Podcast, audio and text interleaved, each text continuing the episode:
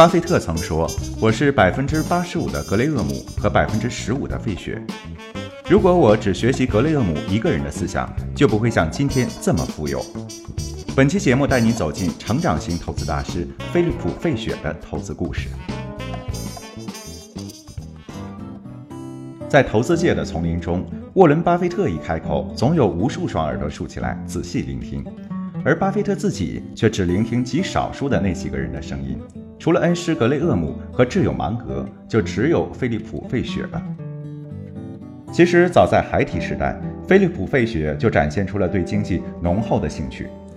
有一天下课看望祖母时，一位伯父正与祖母谈论未来工商业的情况以及股票可能受到的影响。两人虽然只讨论了十几分钟，但费雪却听得津津有味。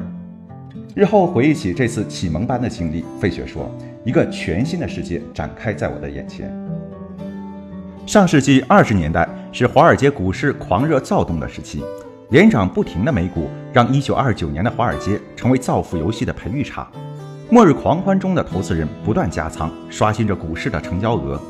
可菲利普·费雪却认为。美国经济在基本产业的供需严重不匹配，并预言二十五年来最严重的大空头市场即将展开。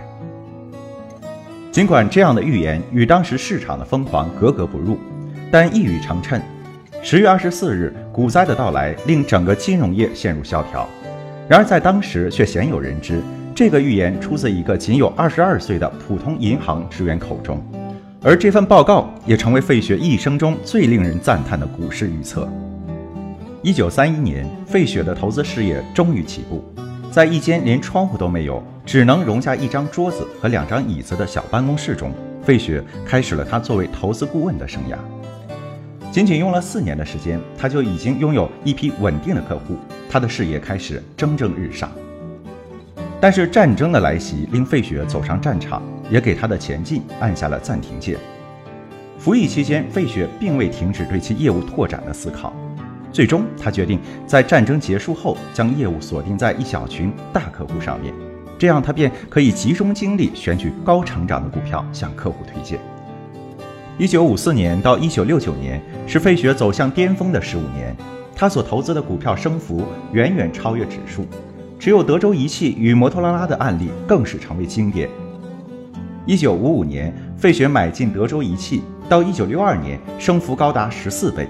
随后，德州仪器在暴跌百分之八十之后，再度创出新高。德州仪器一九六九年时的股价，已经是他十四年前买入时价格的三十倍了。在费雪的投资生涯中，最成功也最为后人津津乐道的，就是在摩托罗拉还是一家默默无闻的小公司时，他就断然大量买进并持有二十一年。期间，摩托罗拉公司迅速成长为全球超一流公司，股价上升了十九倍，不计股利，折合每年平均增长百分之十五点五。费雪一直在试图通过这样的案例告诉投资者，要找到未来价格涨幅巨大的成长型股票，需要花很多时间，需要较高的技巧和警觉。虽然与格雷厄姆和巴菲特所推崇的价值投资不尽相同。但费雪的成长投资理念同样网罗了大批信徒。怎样选择成长股一书，更是将他的投资理念推上了神坛，成为二十世纪的一大投资主流。然而，这部著作的诞生却是在损失惨重的错误与教训中孕育的。敬请收听下期大师们的投资智慧，继续为您讲述不幸短见的投资大师菲利普·费雪的投资故事。